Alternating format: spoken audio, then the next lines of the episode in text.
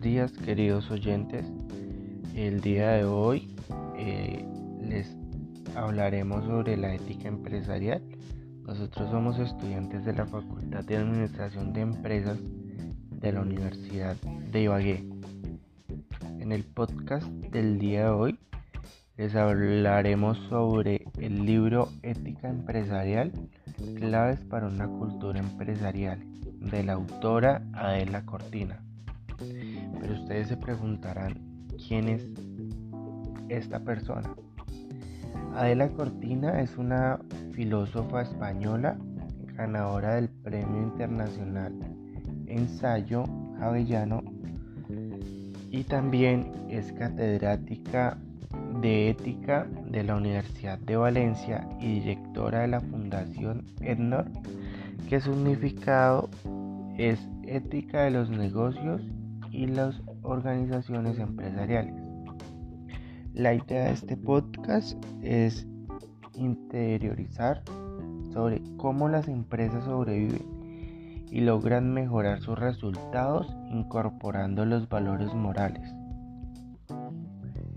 Y Básicamente es eso, queridos oyentes. Espero que tengan un gran día y los esperamos en el primer capítulo. Muchas gracias y sigan. ¿Qué es la ética? Aquí nos basamos en el libro de la ética de la empresa, eh, en el cual nos habla de que la ética es un tipo de saber de lo que pretende orientar la acción humana, cualquier acción humana en un sentido racional. ¿Cómo así? Pues que actuemos eh, racionalmente con objeto, con objetividad, con lógica ante una sociedad que lo exige diariamente. Eh, pero el actuar racionalmente no es como fabricar un objeto, conseguir un efecto determinado, como ocurre eh, con otro tipo de saber. Por ejemplo, el saber ético, técnico, corrijo, el saber técnico, sino para actuar racionalmente en el conjunto de, vida, consiguiendo que, consiguiendo de, de ella lo más probable, para lo cual es preciso saber ordenar las metas de la vida de cada persona, de nosotros. Aquí nos habla básicamente de dos modos de, saber ético y estos son eh, aprender a tomar decisiones prudentes y aprender a tomar decisiones moralmente justas. Son dos aspectos muy fundamentales que nos habla en este capítulo. La ética en primer sentido tiene por tarea como tal mostrarnos cómo deliberar bien con objeto de hacer buenas elecciones en la vida. Pero como se ha dicho anteriormente, no se trata de solo elegir bien en un caso concreto, sino a lo largo de nuestra vida. Eh, digamos que acá existe una famosa expresión de Ortega que dice, soy yo y mis consecuencias. Pero habitualmente se silencia la segunda parte de la expresión. ¿Por qué? Acá dice, y si no salvo mis circunstancias, tampoco me salvaré yo. Pues cosa que no puede hacerse sino desde un carácter que se encuentra alto de moral, en forma como indica la expresión moral. significa eh, lo mismo que ética, básicamente. Ciertamente nacemos con una determinada construcción genética, desafortunadamente para algunas personas que no podemos elegir eh, en el contexto social. Por eso algunos filósofos hablan de que a cada hombre desde el nacimiento le toca una determinada lotería natural, genética y psicológica, y pues también social, que no se puede elegir. Sin embargo, a diferencia de los animales, los hombres nos vemos obligados a modificar nuestra herencia o bien reforzarla, básicamente, eligiendo nuestro propio carácter, tratando de acomodar el carácter eh, que algunas personas por naturaleza no conciben eh, en pro a una vida social. Eh, entonces, a esa necesidad originaria de elegir el propio carácter se le llama libertad, en primer sentido de este término, y puesto a que estamos condenados a ser libres y a tener que elegir. Entonces más vale que nos forcemos, que nos esforcemos día a día por hacer buenas elecciones y así pues poder llevar un rumbo en la vida. Entonces eh, también nos habla la ética de pretender orientarnos en una en, forjar el carácter. De modo que siendo consecuentes de que de qué elemento no está en nuestra mano en nuestra mano para poder modificar pues transformémoslos y eh, nos permita hacer buenas elecciones y tomar decisiones prudentes en la vida. Mm, una configuración inteligente del carácter requiere pues, percatarse en primer lugar de cuál es la meta a la que queremos tener nuestras acciones, cuál es el fin que deseamos perseguir en el conjunto de nuestra vida. Entonces, eh, desde que podemos ir fijando entonces los modos de actuar que nos permitan eh, alcanzar las metas, eh, los valores, encarnar para llegar tanto a los objetivos intermedios como al fin, el último. Entonces, eh, básicamente es importante eh, mirar nuestros actos, tratar de acomodar nuestra vida eh, y más en el, ámbito empresarial para poder llevar un comportamiento racional, un comportamiento con respeto, un comportamiento que nos permita ser mejores personas cada día. El hecho de que exista el saber ético indicándonos cómo debemos actuar. Es buena muestra de que los hombres somos libres para actuar en un sentido u otro, por muy condicionada que esté nuestra libertad. Pues como solía decir Kant, si debo es porque puedo. Si tengo conciencia de que debo orar en un sentido determinado, es porque puedo elegir ese camino u otro. También es cierto afirmar que la expresión de responsabilidad parece muy exigente en estos tiempos nuestros, que son tan light. Pero solo quiere decir que quien elige un curso de acción pudiendo elegir otro es el verdadero autor de la elección y ya sea buena o mala esta lección, ha de responder de ella. Entonces vamos a que la libertad y la responsabilidad son indispensables en el mundo ético, como también lo es el futuro, que no es tan mencionado, pero para forjarnos un carácter es necesario el tiempo, contar con este. Precisamos así entonces plantearnos fines y metas a largo plazo, desde que cobran sentido las metas intermedias. Por otra parte, los proyectos éticos no son proyectos inmediatos que puedan llevarse a cabo en un breve lapso de tiempo, pues un ejemplo sería el presente y futuro inmediato ya que estos necesitan contar con el futuro con tiempo y con individuos o sujetos que en alguna medida tengan libertad y con esta libertad puedan hacerse cargo de esos proyectos y que los lleven a cabo. Además, cuando hablamos del carácter, se puede divagar y se puede pensar en qué es el carácter de las personas, pues este carácter es el más conocido o es el más común.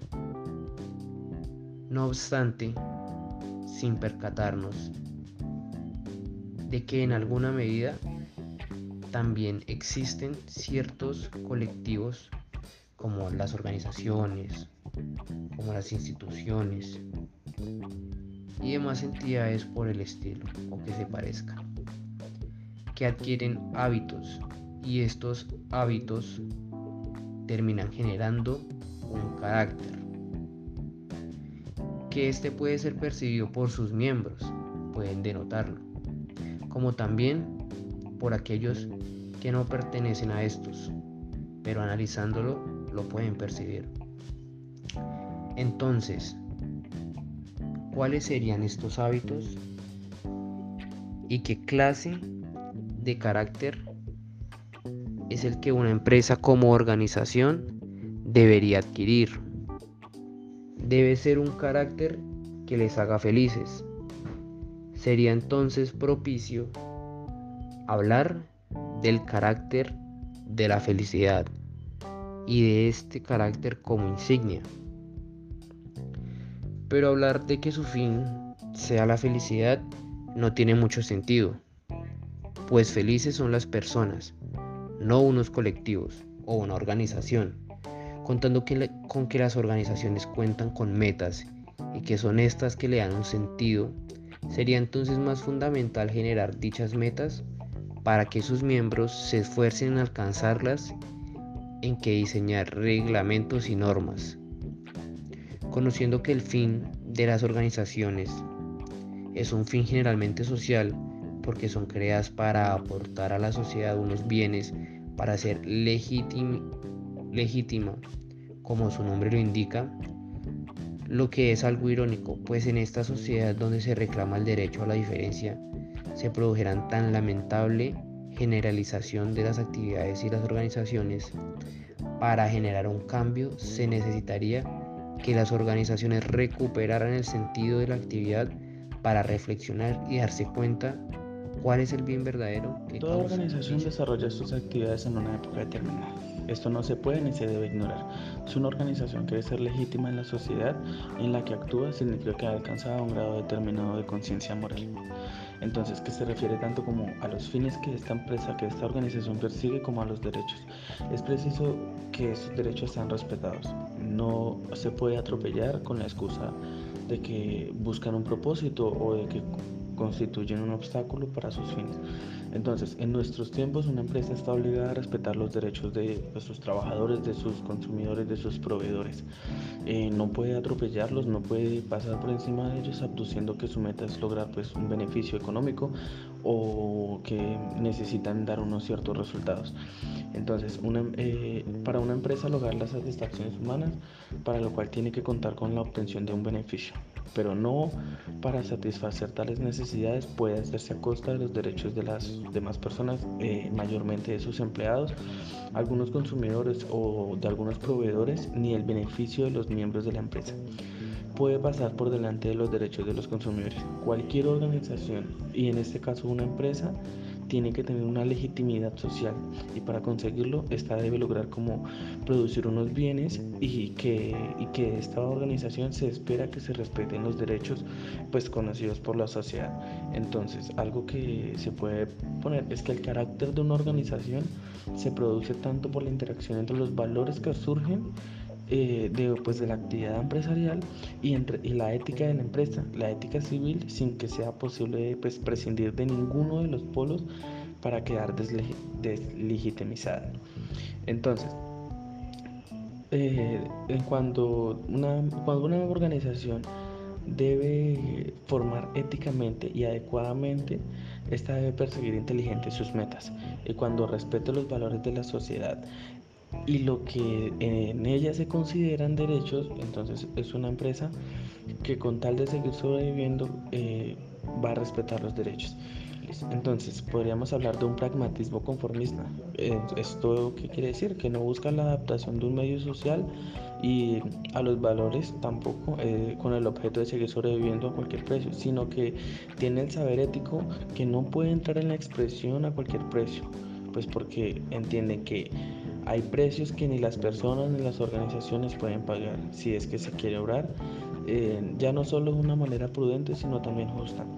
Eh, podemos hablar también de que para responder una, la pregunta de que cuando una persona o una organización toman decisiones racionalmente justas, no basta, no basta con respetar la legitimidad. También hay que tener un... porque el derecho a la sociedad es un conjunto de leyes promulgadas de forma legítima. Entonces, según esos procedimientos estipulados, eh, si una norma es promulgada siguiendo los procedimientos legítimos, esta norma ya es una norma jurídica y su cumplimiento legalmente exigible por parte de una autoridad competente. Sin embargo, que una norma sea promulgada eh, según sus procedimientos legales no significa que sea justa, porque pueden haber, eh, porque pueden haber un derecho injusto. Ejemplo es, por ejemplo, cuando se puede poner en estos casos el derecho alemán, en, pues en la época de, Hitler, que se menciona en el libro, esto es una clara referencia a que por más que creían que era un derecho, no era algo que estuviera pues bien. Eh, ¿Qué más podemos decir?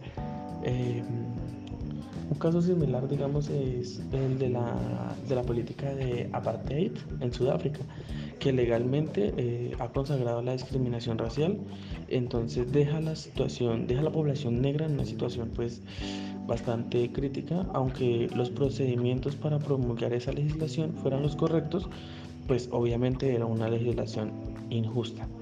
Entonces, es, por eso es, es que es importante y por eso conviene distinguir muy bien el derecho de lo positivo y el derecho de lo que es la moral crítica, porque el hecho de que sea aprobado no significa que es moralmente, pues moralmente correcto.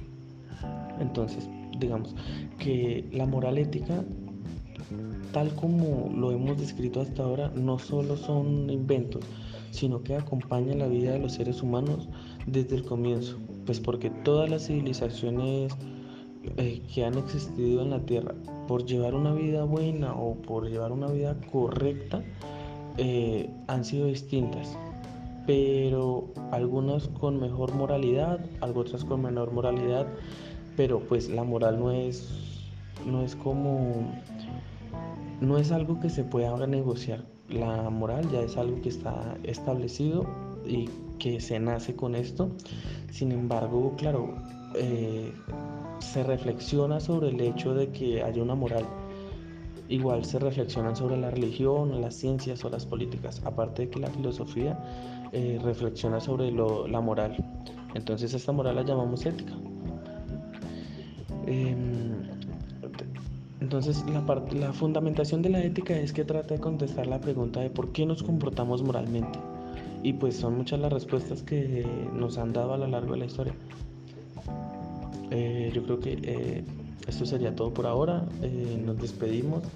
Espero que sigan conectados con nosotros, pues seguiremos hablando del tema y de este libro tan interesante.